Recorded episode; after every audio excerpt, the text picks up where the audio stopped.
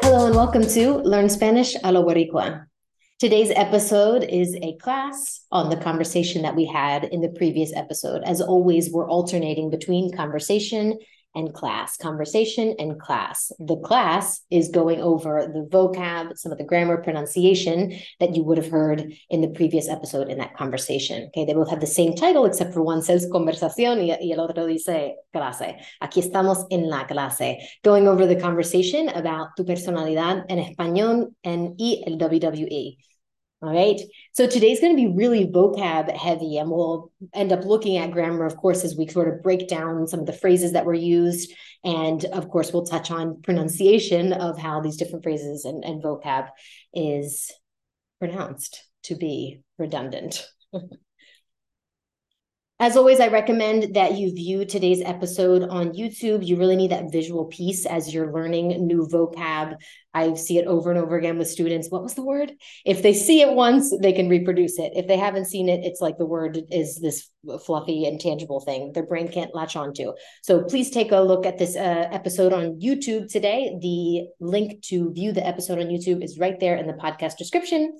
Give the episode a thumbs up, subscribe to my channel so that eventually I can make some money off the hours and hours and hours that I'm spending on these episodes. Subtle hint, not so subtle. Vocab and grammar, a little bit of pronunciation. It was pretty awesome. I looked up, you know, I used stock images for these classes and I looked up Boricua. And this was one of the ones that was in the stock images. And it was exactly, not only is it it's just the reality of the culture and that's why you can find it in a couple of stock images for Puerto Ricans, but it is exactly what I wanted to uh, illustrate in in the vocab that I'm going to be going over here in this in this first section. Okay, look at this picture: Orgullo Boricua. I look up Puerto Rican, I look up Boricua, and this is what comes out. It's like cae como anillo al dedo. Uh, anillo al dedo is like they say. It falls like a ring onto your finger, right? Just fits perfectly this was a phrase that I used in the intro of the podcast, right? Where I was setting up what the conversation was going to be about. I talked about how you guys have given me some really great topics that I want to touch on in the podcast, but I had to go over this WWE event. We had to touch on this because it's such a perfect example of that Puerto Rican pride you see where wherever it is that Puerto Rico is represented, the Puerto Ricans are there and they se emocionan. We're going to talk about that exact phrase a little while later. They get emotional. They feel so, so, they feel it in their chest, right? Here we see it with this phrase. Se les infla el pecho. Literally means their chest puffs up. Okay. So what we're looking at here is a reflexive verb. We're going to talk about reflexive verb eight more times in today's class if you haven't realized how important they are. I don't know what else I can do to drill that home. Inflarse el pecho is that the chest puffs up. That's the where this root is coming from. The verb being inflar, the se piece makes it reflexive. You're seeing se inflar pecho, the chest puffs up. This piece right here that we're looking at, les, me, we looked at some of the other ones I'll show in just a second, tells you who, whose chest is puffing up, right? Se les infla el pecho lets us know that it's their chest puffs up. You'll hear Puerto Rican say, se me infla el pecho, se me infla el pecho means my chest puffs up and it's this feeling of pride right it's this emotion it is this quintessential i wanted to use this phrase because it's not just vocab it's it's really capturing Puerto Rican pride. It is something, the fact that you need to know this phrase just sums up the culture, right? And the way they feel about being Puerto Rican. And that's why I wanted to include this here. I think that learning another language gives you a new set of eyes to see the world through. Really, it does. It changes your perception on different things because of how languages express things differently.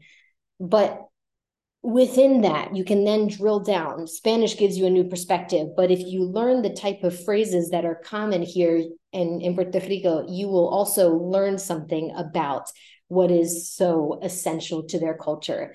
And this phrase is something that embodies Puerto Rican culture. Se me infla el pecho al ver a Puerto Rico representado, right? I, my chest fills up when I see Puerto Rico represented in these types of event. Hey, I wanted to just show you some other, so that being, you know, what I think is really true to to the heart of Puerto Rico and its culture. I wanted to then just give you a couple other pieces of looking at this grammatically and, and why this works this way. Uh, this is the same sort of setup as se le rompió el brazo, which would be how you would say his arm broke. So this was a really interesting thing I saw again in that whole idea of how language shapes your perspective on on the world and on your life. Uh, it was a, a TED talk that I watched, and she gave examples of a couple of different languages and how things are expressed. She said in most languages the way that we in english say i broke my arm would sound insane. It would sound like you went out there with a hammer and hammered away to try to break your own arm because the the person doing the action is i or you whatever. I broke my arm. You didn't go out there and try to break it. What happened was your arm broke from an accident you might have fallen and the arm broke and we know who it is whose arm broke, right? Because here right now we're just seeing the verb conjugated for the arm. The arm broke itself. And who did it happen to? Well, just like we see here with the phrase chest puffs up, you have to have you include this piece to to clarify uh, who this happened to. All right, these are the words you would use. You would use me if it happens to me, te for you, le for he, she, or usted, nos if it happened to us, and les would be used for ellos, ellas, ustedes, right? They and y'all. Okay, so romperse el brazo, again, we are seeing a reflexive verb. Romper, we cut off that say for a minute, means to break. Romper means to break. Romperse means something broke itself. Okay, an arm, uh, to break an arm, romperse el brazo. The idea, though, is that the arm broke itself and it happened to me. I fell, the arm broke, it was on my body. So therefore, se me rompí el brazo if I want to say my arm broke. Okay, that's how things are expressed. English is a much more I centered language. Spanish and many other languages don't see accidents as done by myself, right? I didn't intentionally leave when when something I've joked about in my conversation classes. Uh, I don't intentionally leave something behind right? If i my my yoga classes for example if my students come and they say i left my mat it's not that you were like oh, i'm going to put it there on the floor and i'm going to walk away. It's that your mat just stayed there and you left. Se me quedó el mat. Se quedó. It stayed and it stayed there from me. Whoops. Didn't mean to we could go off this could be a whole lesson in and of itself but spanish views accidents as different I don't do the a- action if it's something that happened accidentally. The other most important uh, piece here uh, for this structure for you guys to know is let me pull over my Word document real quick. Is going to be with the phrase I forgot. You should know that this is se me olvido. Okay, this should look familiar to what this structure we're looking at say and the verb and a, and a person there that it happened to in between. Se rompió Se olvidó. It happened to me. This means I forgot. We in English say, I forgot. I am the one that forgot. The idea in Spanish is that it forgot itself from me. I didn't intentionally do the action of I'm going to just forget this. It's that oh gosh, it's it is it's kind of like the idea of it escapes me right now. The name escapes me. We would that's the closest structure we can think of in English, right? Because now we're saying it escapes me. That's the idea. It forgot from me. Se me olvidó. If this was in yo, it would look like olvidé, right? If you already know past tense, you know that the way to conjugate an AR verb in the past tense is to with an A ending. Like I worked is trabajé. Trabajé ayer. Okay. I worked yesterday, but we're not imagining that accents are accents accidents are done by me personally. It was happening accidentally. Okay. Just start to absorb. That's the first time you've ever been introduced to that. You're like, what? First of all, you're not sure about the structure of how to set it up on your own, and the whole philosophy of it sounds crazy. Your your goal in language is to be observant. Okay. After you've heard a brand new concept for your brain, to try to express itself in language, then you need to start to observe it more. Be eyes open for this type of pattern. Every time you become aware of that pattern, your brain creates another synapse to the the content to that uh, context, that concept, the word I'm looking for, that concept, and then it makes more sense. Okay, so don't be mad if right now it seems like well, don't. I am sure that I would not be able to put that together myself. That's okay. You just haven't seen it enough. I wish it's. I. That's what I wish I would tell myself, or I wish I could have told myself five years ago. Relax. It's okay that you don't understand it right now. You've only seen it three times in your life. Okay, it's going to take a little bit more for you to be able to feel confident about how to set this up let's move on. Alfredo's perspective on the crowd. Again, I just wanted to, you know, the the when he starts talking about this event, he gets into all of the the tweets from different people in the WWE and how disappointed they are after leaving the the Puerto Rico crowd. They got spoiled by the Puerto Rico crowd and their energy at the event. And now they come back to Monday Night Raw and it just didn't feel the same. People saying, no, the crowd's not dead. You just got spoiled by Puerto Rico or something like that. I wanted to point out, you know, he's not just doing that. He used to work in radio, so he definitely has a, a, a tendency to look for facts when he's when he's speaking in the podcast, but also he does that because le nace hacerlo. Le nace as in it's just it's natural for him to do that because one of what part of the I think what he most loved about this event was that Puerto Rico energy, that Puerto Rican energy, the crowd. Uh, he's really, he lives it. He is 100% Boricua, mi gente. He is proud of his culture, of his people, of that energy that they had. Uh, the fact that everybody is is now in love with this with the Puerto Rico crowd, etc. He loves that, you know. So I just wanted to share that again. Orgullo Boricua, mi gente. You gotta you gotta wrap your head around um, how much pride there is here. Not wrap your head around it, just you gotta you gotta live that. It's something that's very beautiful. Uh, another thing that expresses this is the phrase again, just like se me infla el pecho, se me rompe el brazo, se me paran los pelos. Very common phrase. This is how you say. So pararse is to stand up. It can also mean to stop. You understand in context. Pararse is to stand up. So when your hair hair stands up on end because of you got the chills, basically. Se me paran los pelos is the phrase. I mean, here's it is in present tense. My my hair. You would be saying that when it happens to you in that moment. Ah, se me paran los pelos, or if you're talking about just in general, routinely. When I see Puerto Rico motorcycle. When I see Puerto Rico represented here, when I see my crowd, when I see people there, when I see la bandera, the flag, se me paran los pelos. I get the chills and my hairs stand up on end. That's what's happening. The hairs are standing up. Who's it happening to? To me. Okay, I'm not the one pulling them up. I'm not going like this. Here, little hairs stand up. I'm not doing the action of standing them up, am I? They stand up on on end on my body. Happens to me. He said that in the episode, se me paraban los pelos. He got the chills listening to uh, this crowd in this event. Okay, just random down there. Uh, ignore that, that bullet point. Let's keep going. Uh, after, again, I wanted to talk a bit about that, all of those phrases that kind of um, perfectly convey the, the Puerto Rican pride. Uh, let's get into now the part where we were talking about the the restaurant that we went out to and a little bit of our, our time with our friends on Saturday. This is a great phrase to have. Me apunto. Me apunto comes from apuntarse. It's a reflexive verb.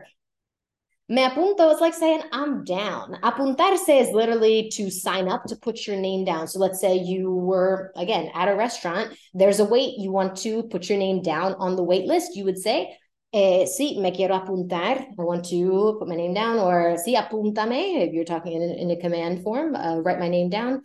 Or uh, apúntanos, uh, put our name down. Uh, but it's it's you can throw it around like I'm down when somebody off you know is talking to you about plans, an event they have coming up, you can say me apunto. And it's like I sign up, but it kind of has that fun feel of I'm down. I'm down for it. Uh, I use the word explotado. Uh, this would be explotado, right? The typically there's a D there. That's what it is um, uh, officially in Spanish, right? But the D is dropped in Puerto Rico in these type of situations, is especially. When we're looking at adjectives that ends with ado, or ada. Okay, so this was the M, eh, sorry, explotado. In Puerto Rico, Puerto Rico, we're often going to drop the D, so it would sound like explotado, explotado. Uh, I said that because it was full, it was packed. Explotado, excuse me, has a couple meanings uh, depending on the context. If you're talking about a place was explotado, it's going to be it's going to imply that it was full, it was packed. And restaurante, this was for Cinco de Mayo. I wanted to go to this Mexican restaurant that I really liked. I tried to make a reservation, but couldn't make a reservation, less for two people. Uh, and so, just as I expected, expected, the restaurant was explotado when we got there, full packed. Uh, you can use this in that same feeling of full packed. You use it for stuffed. If you've eaten a lot. It can uh, be used in that context as well. You are stuffed just full.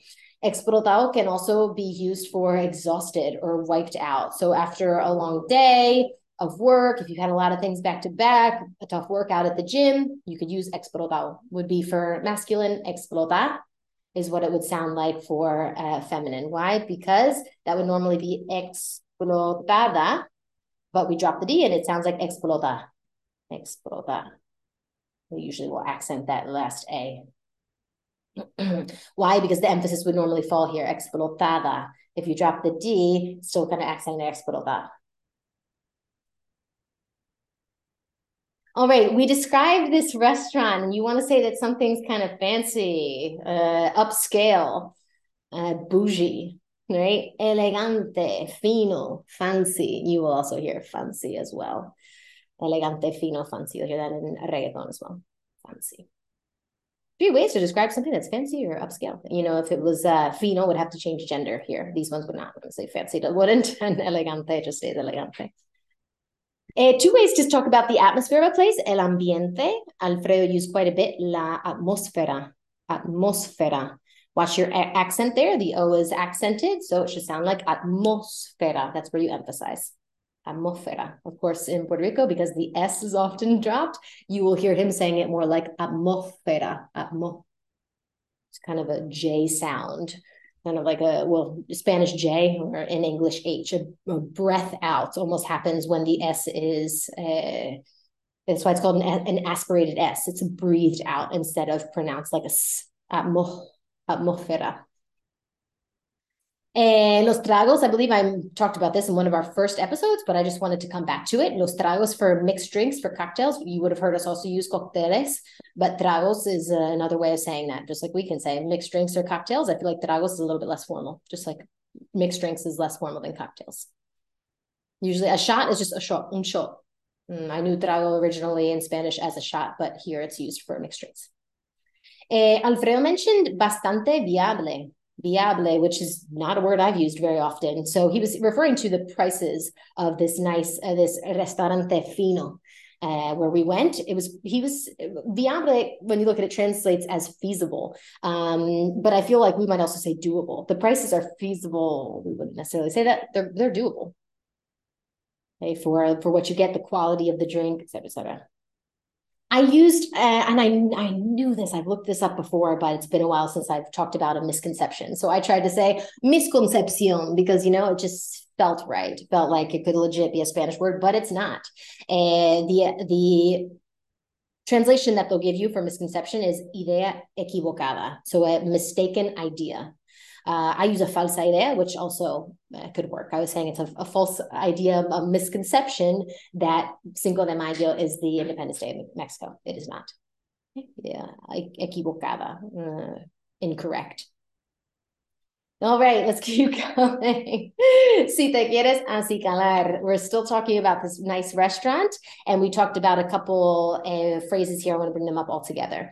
Si te quieres acicalar. Really, acicalar, and this is why I chose this picture, means to groom. Okay, so this is what they'll use in the air when talking about animals grooming themselves, it will be acicalar.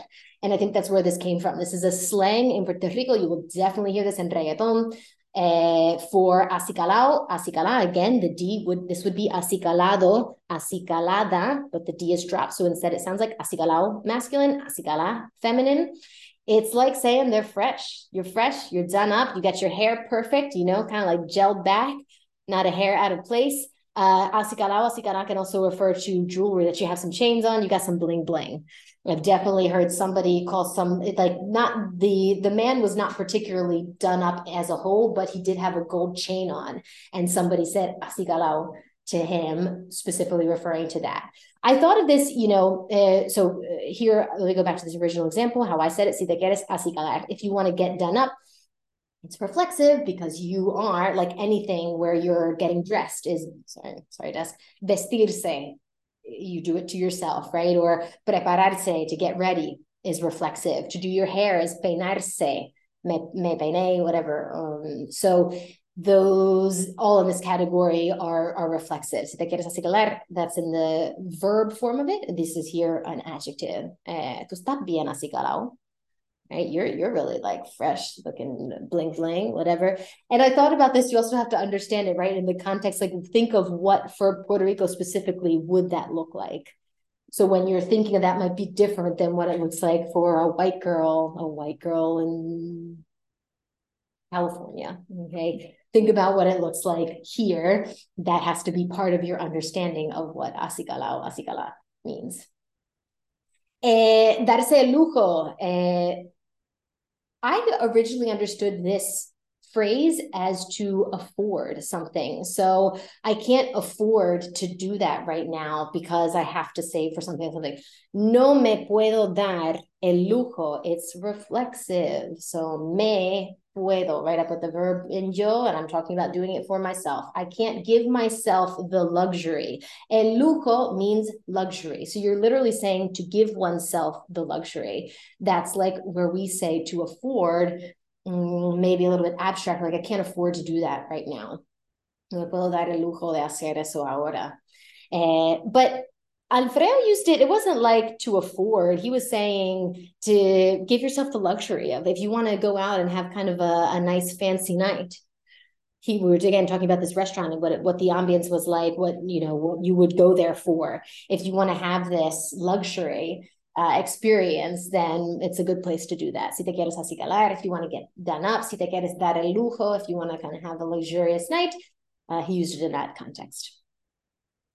All right, I started talking about, uh, you know, your your personality in Spanish and how I think it's really important to developing who you are in the language to be around people that are your own age, to have friendships, to relate to your peers, to on the night when we're out sitting around the table, me jumping in and sharing a little bit about my story, sharing parts of yourself with your peers and seeing how people sort of respond to that helps you feel like you're expressing yourself well and you've you've created who you are in the language. You'll know if you're starting to speak in spanish more often that you don't feel like yourself for a long time. So i think that this was a really p- important piece for me and i'm still working on that. Still a goal for me this year have more experience like this with my peers where I'm opening up, where I'm having a good time. We're out in, in El which I'm about in a minute, uh, to sort of mm, develop who you are. I wanted to bring up this piece, Las Amistades. In Puerto Rico, you will hear people use amistades, which means friendships, as friends. I even mentioned to Alfredo before we started recording that conversation, I was like, yeah, you know, y salir con amigos. And he's like, amistades. He corrected me. Why is it that amigo? What's the difference? I really need to ask him about that or ask my fellow Puerto Ricans, what's up with why don't y'all use amigos? Amiguito, they do. I've heard amiguito too. But there's something, there's a difference there between using amigos versus amistades. And when you're talking about your friends, you more often use the word friendships. To be continued on that topic. Uh, he talked about pasarla relaxed. Uh, I then, a short while after, said la pasamos super bien. I know we've talked about this before in the podcast. Just want to keep bringing it up. Pasarla is how you say to have something. Pasarla bien, have a good time. La pasamos super bien. We had a really good time. Uh, pasarla relaxed means to chill, to kind of have a relaxed, laid back night. Pasarla bien, have a good time. Un buen hangueo. We've talked about hanguear, hangueo Eh, and that the fact that maybe people will originally think it means to hang out, but it also definitely has the feel of to party. Un hangueo is like a good night out, going out on the town. We went to a couple bars, we played a few drinks, we met up with a couple friends, so that's un um, buen hangueo. I talked about si no das risas. You can't say that you're a funny person. You can't de- describe your yourself and your personality as you know i'm have a good sense of humor if no one ever laughs when you when you say a joke or whatever. If you don't make people laugh. Si no das risa. It's a little bit weird. It's to literally to give laughter right? Dar risa. Eh, So if you it, literally again, it means to give laughter, but this is the phrase that's used as in to make someone laughed, implied someone, because there's no person here. And you could say people use this all the time if they're talking about a movie, what they thought of it. Hey, ¿te gustó la película? ¿Cómo estuvo? Ah, estuvo, estuvo buena. Dio risa. Dio in the past. Dio risa, or, or you in present tense. Da risa. It, it makes you laugh. You know, it's entertaining. It makes you laugh. Buddy. Okay, so eh, da risa makes you laugh.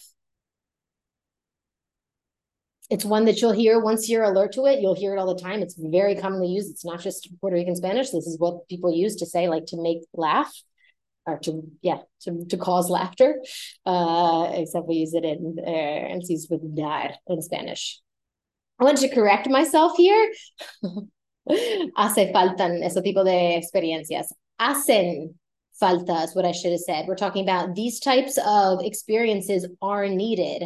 Uh, so I needed to put the verb here in plural, and I didn't. I put the wrong thing in plural. Okay, hacer falta is a phrase that means to need or to miss. Hace falta, people will say by itself, as in like, yeah, we, we need that. Hace falta lluvia. You know, we, we need rain. Uh, rain is needed. It's kind of like the the way that would be fancily translated. Um, but it's naturally translated is we need something. Hacen falta ese, esos tipos de experiencias. Those types of experiences are needed in order to help develop who you are, make you feel like you have a personality. I, I had to re-record the intro because I keep calling this thing the breakdown instead of the backlash, and I definitely said it in the episode. I just want to correct myself, so that's on the record. It's a backlash, it's not a breakdown excuse me for not being too knowledgeable in the WWE. All right, let's look at some hace phrases here. Hace tiempo que yo no lo veo, eh, Alfredo said. So uh, he's okay. Hace plus time equals that time ago. You need to memorize this formula. Hace plus time equals that time, the time you're referring to here, ago. So tell me, what does hace dos semanas mean? It means two weeks ago. You put hace and then you put the amount of time, and it means that amount of time ago. So what does hace un año mean? It means one year ago, correct. Okay. So when we see phrases like hace tiempo, we're just saying it's been a while. It's been quite some time. I'm not giving you a specific thing. He's not, you know, I'm sure he's not tracking the last exact time that he watched WWE match. Uh, it's been a while that I've not watched the WWE. Remember in the last episode we were talking about Mario uh, Bros or whatever, that ver is the correct is the correct is the correct verb to use when saying to watch TV shows, a match, a fight, whatever, an event. Ver, not mirar. Okay, so it's been a while, is really how I would translate this phrase. It's been a while since I've watched the WWE. Uh, on the flip side of hace tiempo, we have hace poco, which makes it a short time ago. It was recently, hace poco, not hace mucho tiempo, not hace tiempo. And you can exaggerate if you want to by exaggerating how you pronounce tiempo, hace tiempo. That makes it a really long time. Hace rato. What? After a single long time ago, right? That we've been doing that. Hace poco makes it a short amount of time recently. Hace poco, a, a little while ago, recently.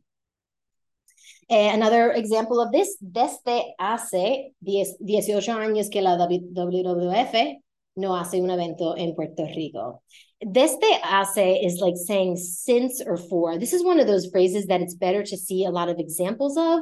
Uh, I, I had showed you guys once upon a time these websites uh, like Context Reverso, or the other one is, I believe, Linguee, Ingue desde hace. Let's look at that. Yep. That's the other site where you can see a bunch of these phrases uh, used and what their translation would be. That's a much better way for you to try to learn a phrase that's like since, makes, What makes no sense? And look at a bunch of examples of it so it can start to make more sense of how it translates. Uh, so I'm going to encourage you guys to do that. Time is ticking, and we still have another page to do. Despedace. El más taquillero is the most ticketed. He talked about this was the most ticketed event and más taquilla. So in Puerto Rico, often, you know, we learn boleto as tickets, and it's not like that's, you know, an uh, unknown word in Puerto Rico. They certainly know what boletos are, and we, might, we use it as well. But taquillas are used often for tickets. Taquillas, taquillas. Feminine, two L's. Taquillas, most tickets. Más taquillas. Rompiendo el récord. and I just wanted you guys to know that. Sorry, they should have an, um, an accent over the E as well. Rompiendo el récord. Your emphasis is on récord. Eh, romper récord is how you say to break a record. How nice to know that that directly translates. Rompiendo el récord del año pasado means breaking last year's record. Pompea. I just love that it exists because I talk about being pumped or it pumps you up quite a bit. Uh, I love that it's something that you can say here in Puerto Rico. Pompea, it pumps you up.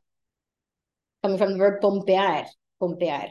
And you would say, estoy pompeada. Estoy, you know, the D wouldn't be pronounced, it's just pompea. That's how I have always said it, pompea. I'm pumped. For a male, be pompeado. Eh, también se dan, I'm pretty darn sure that in one of these episodes we talked about the thousands of uses of dar. One of the uses of dar is to hit. When it's reflexive, it means they hit each other. So he's talking about they also, you know, a lot of it's choreographed, a lot of it's fake, but they do actually hit each other. Se dan is what that means. Dar. It's thousands uses, one of them being to hit. Another reflexive verb. No me arrepiento para nada. Alfredo said, I don't regret it at all. Para nada. Super fantastic, fabulous phrase to have. It means at all. Para nada. No me gusta para nada. Nothing. I don't like it at all. A great, great phrase to have. Para nada. Arrepentirse is the verb for to regret. It's reflexive. Me arrepiento. It's also stem changing here. Piento. Piento from pentir. Hay una mina de oro. There's a gold mine. Mina is a mine. Oro is gold. There's a gold mine in Puerto Rico for these types of events after what they've just witnessed. Eh, and I believe this is our last one, friends, or almost, that eh, está emocionada or estaba llorando. He was talking about the uh, female fighter from the WWE who played on Friday night, or I don't know the right words to use, who fought, who performed on Friday night, and she lost to uh, the Mexican girl. And she was there at one point, you know, the the one woman that won the match left the ring, and it was just uh, this Puerto Rican, and they were all singing, Yo soy Boricua, que lo sepas. Right, they're all ch- chanting that, is what Alfredo was saying at that moment. She was está emocionada, estaba llorando, emocionada. Again, I talked about that earlier in today's episode. Emocionada, emocionado. You might know these as excited, which yes, estoy emocionada, estoy emocionado. But this verb, emocionarse, is also used for to get emotional. She was emotional here and it looks like it emotion right it's right there in the word um, so know that it has that context you'll certainly know in context when after he follows it with she's she's crying that it, it wasn't like yeah she's excited she had lost the match first of all um, and so she's there it was an emotional moment there being surrounded by her boricuas feeling that boricua pride that them getting welled up se les infla el pecho all of that that's what she was experiencing in that moment Ah, fantastic. ¿Quién lo sabría? I love this phrase. ¿Quién lo sabría? This is a, I sing this often. There's a um, Rosalía and Ozuna have a song together. Eh, ¿Quién lo sabría que hasta en la esquina esto son sonaría? Is that here in Ozuna? ¿Quién lo sabría? I think so. But ¿quién lo sabría literally means who would know it. But it's kind of like where we'd say, who to thunk? ¿Quién lo sabría? Who would know? Who, to, who would have who'd thunk? I did not realize that WWE had such a huge uh, following here. ¿Quién no sabría que hasta la esquina esto son sonaría? If you have a song you get attached to, it'll never ever fly away from your memory. Cuando era chamaco, I want to talk about the word chamaco, chamaca. If you're a female, chamaquito. You'll also hear people say chamaquito or chamaquita. They're putting the diminutive on there. This refers to both a kid or a teenager. I wish it would be one or the other, but it's both. And you know, in context, like here, he was talking about, you know, it's been so long, and that this is really this type of WWE events are really more for kids. You know, they think it's all real, etc. So it was uh, understood in context. He was talking about when he was a kid here. Um, but yes, chamaco would also be the the phrase that's used for like a teenager in Puerto Rico. Al boricua le gusta el vacilón. We talked about it. I mentioned Barcelona ahorita. Eh, vacilón is like having fun. It's it's partying, you know. I said al, boricua le gusta el drama. You know, Puerto Ricans like drama. Then these WWE matches have plenty of that. Uh, but also el vacilón to go out, drink, be in this kind of event, you know, the social thing. So, see. Eh, envolverte, yes, envolverse is to you get wrapped up. I said in that uh, in that context of being in the event, etc. Even if you're not a huge fan of the WWE, typically being in that, being there live, you would certainly get wrapped up, and I could see that. I would as well. And volverse is the root of it, so you would just, uh, you know, it's a reflexive verb. So me envuelvo, te envuelves, etc., etc. Estoy envuelta is what that looks like when it's in an adjective form. I'm wrapped up. You're seeing it feminine. Estoy envuelto would be for a man. Okay, it was a long one, but thank you. Really, really good vocab that I just couldn't. Uh, I had to share. I wanted to go over, re-listen to the podcast, and there's just all these little gems that I wanted to share. I know it's a lot, but as you'll see, a lot of these things are things that will come up again uh, over and over again. So that'll help with uh, digesting it. Uh, take your favorites from today's episode and add them into your vocab practice. And uh, write down notes, rewrite notes. Those things are all helpful for these things, being able to latch on to your brain. So uh, leave a comment on YouTube if there's any phrase that you particularly love from today. I'd love to hear it. Love to hear from you in the comments. Uh, follow me on Instagram and TikTok for more lessons on Spanish. I'm there as Kerry B on all the platforms. And we'll see you guys in the next episode.